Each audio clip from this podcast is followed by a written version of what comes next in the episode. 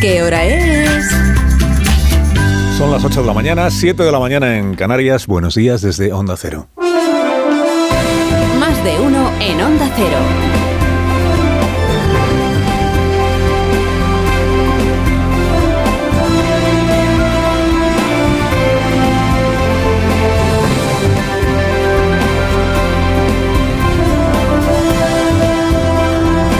Están? Bienvenidos a una nueva mañana de radio. Estrenamos el 23 de noviembre del año 2023, que podría ser, vamos a ver si al final entra o no entra en vigor esta misma mañana, podría ser el primero de los cuatro días de esta tregua con alfileres que han pactado Ismael Janilla y Benjamín Netanyahu, o sea, el líder de la organización terrorista Hamas y el primer ministro del gobierno de Israel. Estaba previsto que comenzara dentro de una hora, a las 9 de la mañana, pero ya les hemos contado que anoche un alto cargo del, del, gobierno israelí dijo que igual se retrasa mañana. ¿Por qué? Porque eh, jamás todavía no ha facilitado las identidades de las 50 personas, 50 rehenes, a los que va a ir poniendo en libertad. Han pactado que sean eh, alrededor de 10, al día. 10 Vamos a ver si aguanta cuatro días la, la tregua en cuestión. Veremos. Vamos a ver si empieza y luego vamos a ver cuánto, si se confirma y son cuatro días de tregua, pues van a tener eh, casi 100 horas de no matarse. El, ejército israelí y la organización terrorista Hamas, que son las dos partes en este conflicto, aunque por el medio pues es toda la población palestina de Gaza la que está sufriendo las consecuencias. ¿no? Digo, veremos si empieza eh, o no empieza. Hay poca duda, es verdad, de que cada una de las dos partes va a intentar aprovechar estos cuatro días de tregua para reforzarse cara a la reanudación del choque violento que vendrá después. Pero bueno, al menos durante estos cuatro días significa que las ONG van a poder entrar y salir de Gaza y van a poder trabajar en Gaza sin miedo a que, a que les caiga encima un misil o a que explote un, un cohete o que alguien se lía a tiros. Naciones Unidas está pidiendo ya más tiempo. Dice que no bastan cuatro días para atender pues, todas las necesidades que tiene la franja. Cuatro días de tránsito de camiones con alimentos, con fármacos, con combustible. No son suficientes. Pero bueno, lo que diga Naciones Unidas si algo está claro a estas alturas de este conflicto, 50 días casi ya desde que empezó eh, con los atentados del 7 de octubre, si, si, algo está claro es que lo que diga Naciones Unidas le afecta bien poco, tanto al gobierno de Israel como a la cúpula de la banda islamista. Aquí quienes están demostrándose como útiles mediadores están siendo el gobierno de los Estados Unidos, eh, el gobierno de Qatar y el gobierno de Egipto, que también está haciendo su parte, ¿no? y son los que están consiguiendo resultados. ¿no? En público respalda cada uno a la parte con la que está alineado, pero en privado pues parece que contribuyen a que la cosa se vaya encauzando o moderando ligeramente. Está previsto que cuando arranque esta tregua se proceda al primer intercambio de personas. El precio que va a tener que pagar Israel por recuperar con vida a 50 rehenes, primeros 50 porque hay en total son 240 los que las personas que siguen secuestradas, no se sabe por cierto ni dónde ni en qué condiciones. El precio que va a tener que pagar, digo, por la liberación de 50 rehenes es la puesta en libertad de 150 reclusos palestinos, que insisten mucho ambas partes en que son mujeres y menores de edad en su mayoría. En Israel hay tradición ya en este tipo de intercambios. Y como ya hay tradición, allí se analiza desde el punto de vista del precio, exactamente. Y lo que se, lo que se está contando en la prensa israelí de estos días es que el precio es inferior al que se pagó, entre comillas o sin ellas, en el año 2011, igual usted se acuerda de aquella historia, por la libertad del soldado Gilad Shalit. Aquella ocasión fueron liberados mil reclusos. Mil reclusos para que fuera, eran varias organizaciones las que estaban detrás del secuestro de este soldado, jovencísimo soldado. Mil reclusos para que fuera entregado o devuelto el soldado Shalit. Bueno, el miércoles el gobierno del señor Netanyahu necesitó ocho horas de reunión para vencer la resistencia de algunos de sus ministros, porque este es un gobierno multipartidista, ahí dentro hay de todo, y hay quien cree que está faltando contundencia militar y está sobrando afán por entenderse o negociar con los terroristas. Y ha habido que vencer la resistencia de estos ministros.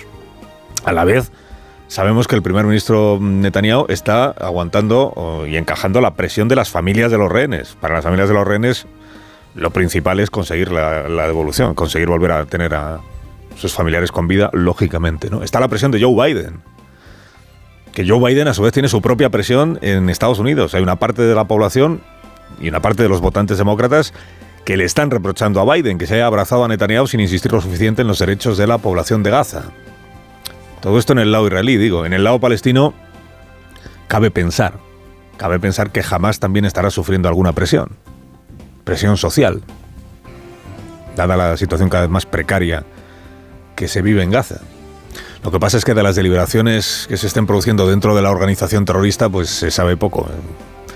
Claro, porque es una organización terrorista, no es un Estado, no es un, no es un gobierno. Hoy viaja a Israel el presidente del gobierno de España, lo hemos contado también. La posición del, del, presidente y del gobierno de España, la posición ha sido clara desde el primer día, desde que se produjeron los atentados de Hamas. La posición fue condenar los actos terroristas de Hamas y hacer un llamamiento al Estado de Israel para que su derecho a defenderse lo ejerza proporcionadamente. Luego ya lo que signifique proporcionalidad en este tipo de situaciones, pues cada uno... Pero la posición de España es esta, y la posición de España es abogar porque haya dos estados, esto ya como posición, digamos, o, planteamiento a largo plazo, dos estados, el israelí y el palestino, que convivan pacíficamente. Es verdad que ese objetivo ahora mismo pues está bastante, casi casi tan lejos como en los peores momentos de, este conflicto que lleva 80 años, o sea que no empezó ayer. Pero claro, ocurre que siendo muy clara la posición del presidente Sánchez y del ministro Álvarez, el Sánchez es presidente de un gobierno que dentro lleva a una vicepresidenta segunda que imputa a Benjamín Netanyahu crímenes de guerra, a dos ministros recién nombrados que no condenaron los atentados de Hamas en el Parlamento Europeo y a una coalición de partidos que se llama Sumar que ha pedido la ruptura de las relaciones entre España, el Estado español e Israel ruptura de relaciones, para volver al, a lo que había antes de que se restablecieran las relaciones o se establecieran las relaciones en, en la época de Felipe González. Lo que había antes es que España no tenía relaciones con Israel y cultivaba el veto a todo lo israelí con enorme entusiasmo el régimen franquista. Bueno, el gobierno de España es el que es, el presidente bien lo sabe, si, si lo ha elegido él, si lo ha conformado él. Ahora es, previsible y natural que de todo esto, de las discrepancias dentro de su gobierno y de lo que dicen algunos de sus ministros, pues hombre, el presidente prefiera no comentarle nada hoy al primer ministro israelí, incluso que el primer ministro israelí prefiera, al menos hoy, no darse por enterado. Se estrena el gobierno, el nuevo gobierno de España, con sus 22 ministros, 22, los que siguen y los que entran, se ha estrenado confirmando en el cargo al fiscal general del Estado, esto ya lo anticipábamos ayer aquí, que el señor García Ortiz estaba muy convencido de que iba a continuar y en efecto así ha sido. Y se ha estrenado el nuevo gobierno con un hermoso, canto que ha hecho el presidente Sánchez al cumplimiento de la palabra. Manda huevos, ¿eh? con perdón. El presidente les ha escrito una carta a cada uno de sus ministros que dice hay que ser fiel a los compromisos que uno ha adquirido. Hay que honrar la palabra. Eso no es maravillosa la vida política española. Hay días. Se estrenó la ministra portavoz, Pilar Alegría, ensalzando la voluntad de trabajo del nuevo Ejecutivo y también reprochando al señor Núñez Feijóo lo que el otro día dijo en Espejo Público respecto de la patología que él creía adivinar en la risa de Pedro Sánchez o Carcajada en el Congreso de los Diputados. Bueno, pues ha sido un buen estreno el de Pilar Alegría para el que va a ser su cometido, porque alternó ayer el autoelogio al gubernativo, de colgarse medallas el gobierno, su afán de trabajar, su voluntad, y el reproche a la reprobación, la reprobación al PP. O sea, todo en orden. De esto, de esto se trata, ministra, de esto se trata juicio del gobierno del que usted forma parte. Autoelogio y crítica al PP. Con eso se resuelven las ruedas de prensa en el Palacio de la Moncloa. Luego, los de Feijó que tenían pues grandes esperanzas ayer en el debate del, del Parlamento Europeo.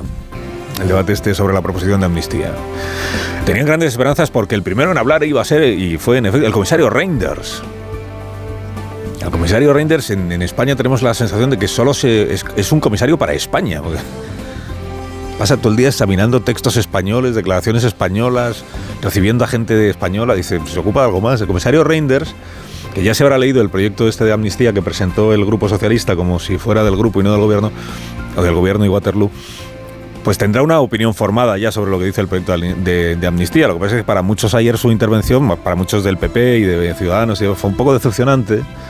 Porque, a ver, sí, el comisario dijo que van a estar atentos o vigilantes, que es lo que se dice siempre. Pero también dijo que no, que de momento no va más allá. De el debate y el análisis de este texto primero tiene que tener lugar en España, en el cuadro constitucional español, empezando por el Parlamento español. Por supuesto, la Comisión Europea, como guardiana de los tratados, debe actuar para verificar su compatibilidad con el derecho de la Unión. Bueno, tampoco iba a pegar un bocinazo el belga sabiendo que la semana que viene tiene al ministro Bolaños la de visita, ahí en Bruselas. El debate sirvió para constatar, primero, que hay muchos eurodiputados españoles que se mantienen coherentes con lo que siempre han mantenido. De hecho, son la mayoría de los eurodiputados españoles. Coherentes con lo que siempre han mantenido son los del PP, los de Ciudadanos, los de Sumar, los de Vox y los independentistas catalanes. Unos están a favor de la amnistía, otros están en contra, pero cada uno de ellos está en lo mismo en lo que estaba en los últimos años. Los de amnistía sí, los de amnistía no. Y que solo hay un grupo de, de, eurodiputados españoles, solo hay un grupo que está en la posición contraria a la que tenía cuando Sánchez aún no necesitaba completar su corto resultado electoral con los siete de ellos por Cataluña. O sea, el grupo es PSOE. El grupo del PSOE. Ayer dejó Irache García esta declaración grabada en piedra que está a la altura de la de su jefe instando a, honrar, a honrar la palabra dada. Es una declaración muy breve, ya verá. Adelante, Irache García. Mentir no está bien. Ella, ya está. Mentir no está bien. ¿Pero qué me dice precisamente la portavoz del Grupo Socialista? Mentir no es... Dice, ¿entonces era mentira que Puigdemont era un prófugo o es mentira que Puigdemont es el presidente en el exilio? Mentir no está bien. Recurrió la portavoz al rosario completo de salmos gubernamentales de estos días para no tener o para evitar explicar lo suyo, que es su propia personal intransferible, que diría García, intransferible conversión del látigo de Puigdemont en el Parlamento Europeo a balista del relato fake de Puigdemont. Pero ya dijimos ayer que, o ya dije ayer, que Irache García pues es, es una soldado y sabe lo que toca en cada momento y oye, pues lo de que mentir no está bien no lo decía por no lo decía por su jefe. Lo de mentir no está bien se lo, se lo dijo a Manfred Weber. ¿Y este quién es? Dirá usted. Este es el presidente del Parlamento Popular del, Parlamento, el presidente del Partido Popular Europeo. El Partido Popular Europeo es el más numeroso en el Parlamento Europeo porque ocurre que la sociedad de la Unión Europea, la sociedad europea, esto que nos entre la ministra Calviño, que le da un, pero la mayoría de, las, de la sociedad europea vota partidos conservadores. La mayoría del Parlamento Europeo es conservadora. Y el principal grupo es el del PP. Y Weber, este que es el presidente del PP europeo, fue muy duro ayer, fue el más duro con Pedro Sánchez en su intervención.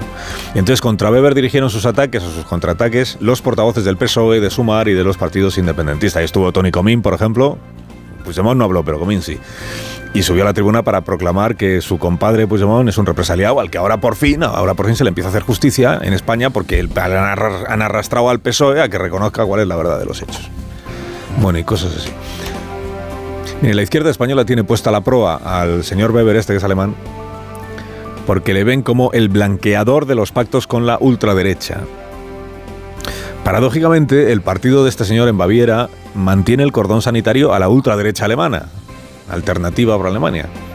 Esto naturalmente no se le tiene en cuenta.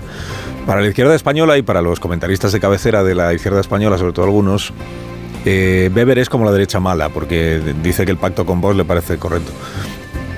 Porque la derecha buena en Europa es la que encarna Donald Tusk, que es el polaco que no quiere saber nada de ultraderechistas, que condena todo lo que es parte del cordón sanitario, y que aún confía, por cierto, señor Tusk, en volver al gobierno de su país. Vamos a ver si lo consigue, vamos a ver si lo consigue.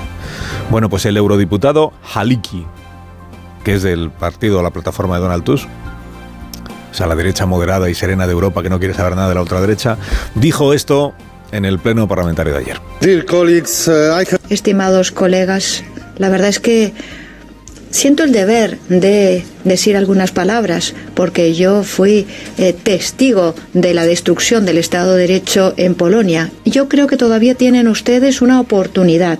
Yo he visto a millones de personas, a miles de personas en las calles, como en Polonia. ¿Por qué? Porque el Estado de Derecho es europeo. No hay un Estado de Derecho español o polaco. Y todavía tienen la posibilidad ustedes de no ir por el camino polaco. Tenemos que ser creíbles en el conjunto de esta Cámara, no a la impunidad en español. Carlos Alsina, en Onda Cero.